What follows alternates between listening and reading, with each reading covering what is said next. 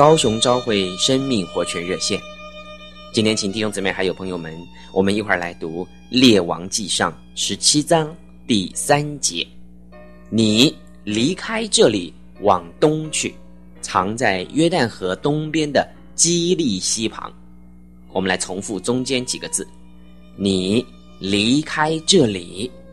藏在基利溪旁。”亲爱的弟兄姊妹们，今天我们这些属神的人，应当要知道的。就是那宝贵的隐藏的生活，弟兄姊妹，如果有一天我们的父神他对我们说：“孩子啊，你看，你外面的忙碌、你的名誉还有刺激已经都足够了，我要你离开这里，藏在溪旁。”亲爱的弟兄姊妹们，神可能他就会兴起环境，叫我们躺在病室里面，或者叫我们丧失一些什么。或者是叫我们落在群众都已经退去的荒僻之处，你不要觉得惊奇，弟兄姊妹，在像这种的情况的时候，你肯不肯这样的对神说：“哦，神啊，你的旨意就是我的，我现在愿意来到你这里，求你把我藏在你帐幕的隐秘处，藏在你翅膀的保护之下。”亲爱的朋友，每一个人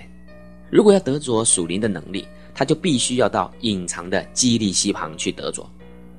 因为你若是不离开人群，你若是不离开自己，那么属灵的能力你是得不着的。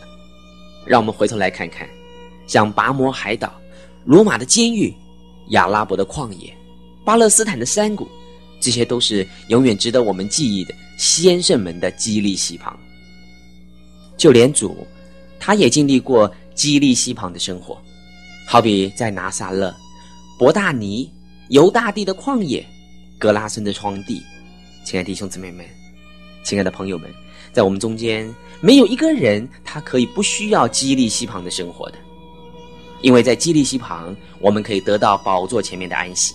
可以尝到隐藏生活的甘甜，更可以吸取到基督耶稣的能力。你说是吗？今天我们非常谢谢弟兄姊妹还有朋友们的收听，愿神保守我们。我们明天再见。